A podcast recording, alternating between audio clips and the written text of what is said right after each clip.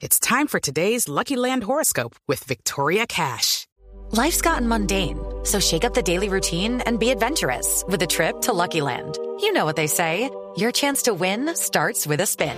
So go to LuckyLandSlots.com to play over 100 social casino-style games for free for your chance to redeem some serious prizes. Get lucky today at LuckyLandSlots.com. Available to players in the U.S., excluding Washington and Michigan. No purchase necessary. VGW Group. Void where prohibited by law. 18 plus. Terms and conditions apply.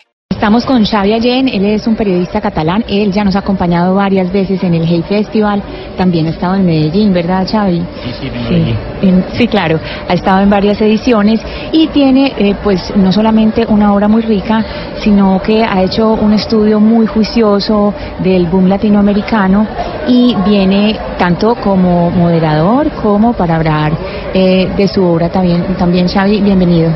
Muchas gracias. Empecemos eh, conversando un poco sobre ese estudio, los estudios que usted ha hecho sobre el boom latinoamericano. Hay personas, Xavi, que dicen que el boom ya no queda ni rastro. Bueno, cada vez queda menos, es verdad, pero, pero a la vez está más vivo que nunca porque lo tenemos todos en, nuestras bibliotecas, lo tenemos todos en la cabeza con sus historias y seguimos hablando de él, ¿no? Estamos aquí hablando de, de algo, pues por lo tanto eso para mí sigue estando vivo, ¿no?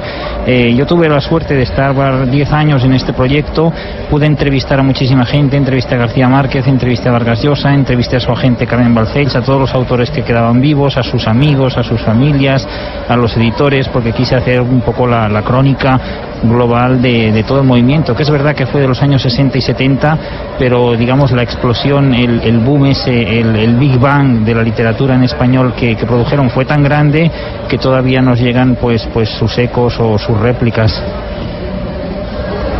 Camila, y antes de hacer la siguiente pregunta, Javi, hay que contarle a nuestra audiencia que Javi ha hecho un libro que se llama Rebeldía de Nobel, en el que Javi usted recoge, entrevista a más de 18 premios Nobel de literatura. Yo no creo que haya un periodista que haya hecho esa investigación y con eso le pregunto, ¿usted ha identificado un patrón eh, literario o en la vida personal de lo que significa ganar el premio Nobel a 18 eh, literatos que lo ganaron? Bueno, sí, ahora, ahora ya voy por 24 ahora. Cuando salió 24. aquel, cuando salió aquel libro eran 18, pero, pero voy sumando. Eh, de todos ellos he de decir que el que más me costó fue el colombiano. ¿eh? García Márquez fue el que más difícil de llegar a él. eh, El más esquivo. El más esquivo porque no daba entrevistas. Bueno, al final conseguí una, tuve que hacer las mil y una. Le tuve que re- llevar los regalos de Navidad en una maleta de, de su amiga Carmen Balcells y me colé, digamos, en su casa como mensajero de, de, de Balcells y luego al final pude, pude hacerle la entrevista, pero me, me costó mucho. Eh, el patrón de conducta que yo vería en todos ellos es que para ellos la literatura fue lo más importante de su vida. Se tuvieron que sacrificar pues eh, su trabajo, sus ingresos regulares, en algunos casos hasta su vida familiar, pues lo pusieron todo en un segundo plano y para ellos lo primero fue dedicarse a escribir sin saber, pues, pues la gran mayoría de ellos si, si podrían eh, tener éxito escribiendo o no, pero, pero fue su gran obsesión, ¿no? No, pero Xavi no nos va a dejar en la mitad de la, de la entrevista con Gabo. Devolvámonos ahí. Tan difícil fue lograr la entrevista y ya en el momento que lo tiene al frente, ¿cómo fue? Hablemos un poco de esa entrevista. Bueno, yo estaba desesperado porque a Gabo le gustaba mucho venir a Barcelona, venía casi una vez cada año. Yo lo máximo que había conseguido era darle la mano una vez y, y decirle mi nombre que, que debió olvidar los dos segundos. ¿no?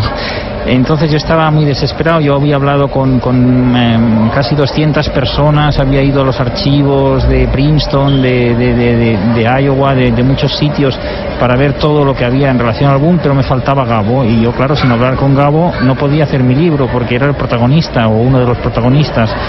Y entonces Carmen Balcells se apiadó de mí y me lo recordaré toda la vida. El jueves antes de Navidad del año 2005 me, me llamó, me dijo, deja todo lo que estés haciendo y ven a verme. Y le dije, ¿qué pasa, Carmen? Y dice, eh, tú este fin de semana tienes planes y bueno, ese fin de semana era Navidad y le dije, claro, le dije, hombre, Carmen, es que he quedado con mi familia. Y me dijo, ah, entonces no quieres ver a Gabo. Y yo le dije, sí, sí, claro que quiero. Dice, pues le vas a llevar mis regalos de Navidad. Así seguro que te abre la puerta y una vez estés dentro, pues empieza a dispararle preguntas. Y bueno, y así me fui yo para, para Ciudad de México, eh, pues un poco, un poco asustado porque pensaba que, que a lo mejor, pues si, si no me daba esa entrevista, pues claro, mi, mi diario seguramente me despediría porque tuvieron que pagarme el vuelo, el hotel. Y, todo. Entonces, bueno, yo llegué ya con esa maleta que pesaba 45 kilos, por lo sé porque la pesamos en aduanas y tuvimos que dar algunas explicaciones. Eh, y el, me recuerdo todavía la cara del funcionario, ¿no? Cuando le dije, no, es que son los regalos de Navidad de Gabo, ¿no? Como, como si me estuviera inventando yo una historia ahí para, para pasar la aduana, ¿no? Eh, bueno, el caso es que una vez llegué allá, eh, me tuvieron esperando una hora en el salón y luego supe que es que Mercedes Barcha estaba intentando convencerle de que me recibiera. Pero hasta el último minuto no, no, él no dio el sí, ¿no? Y luego cuando ya pude entrar en su despacho, en esa casita que se había construido pues eh, en el jardín de, del Pedregal de San Ángel, que la tenía solo para escribir, que, que era un, un, lugar enorme, muy blanco, muy, muy bonito, pues entonces lo primero que me dijo es, ¿cuánto le ha pagado a mi mujer para que le reciba?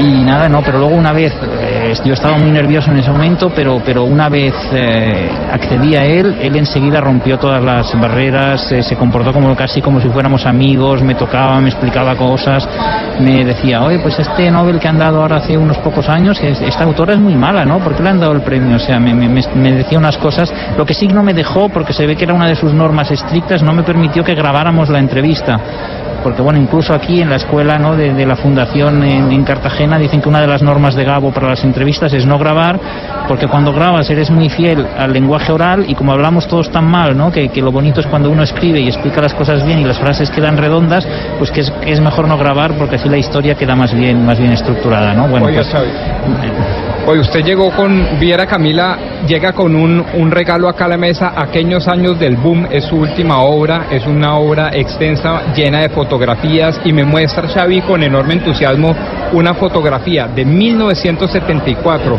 entre los dos premios Nobel, en su momento no, por supuesto, Gabriel García Márquez y Mario Vargas Llosa, y me dice, Rodrigo, esta fue la última foto con el último abrazo entre estos dos titanes. Cuéntenos un poquito después de esa historia. De, después de que, antes de que se pelearan, ¿no? Antes, antes de que estuvieran agarradísimos. Abrazo. Sí, señora. El último abrazo, acá la tengo en mis manos, fabulosa. Esa foto no se había visto, la tenía Karen Balcells guardada en su álbum familiar y es de cuando Vargas Llosa abandona Barcelona porque se vuelve a vivir a Perú y antes de subirse al barco, al Rossini, que era el barco que hacía la ruta Barcelona-Lima, pues va a despedirle al puerto su gran amigo, su amigo íntimo del momento, que es Gabo, y entonces se dan ese gran abrazo, están los dos sonrientes, pletóricos, de juventud, de fuerza, de amistad, y esa foto es muy bonita porque es el último momento, el último instante de esa amistad que se rompería luego en 1976 cuando se vuelven a ver y, y va Gabo a abrazar a su amigo y, y, lo que hace Vargas Llosa es responderle con un puñetazo que lo deja tirado en el suelo, ¿no? Ese momento fue, y desde entonces no se volvieron a hablar jamás, ¿no? Eso fue el rompimiento de una amistad que, que ahí en esta foto pues se, se conserva intacta, ¿no?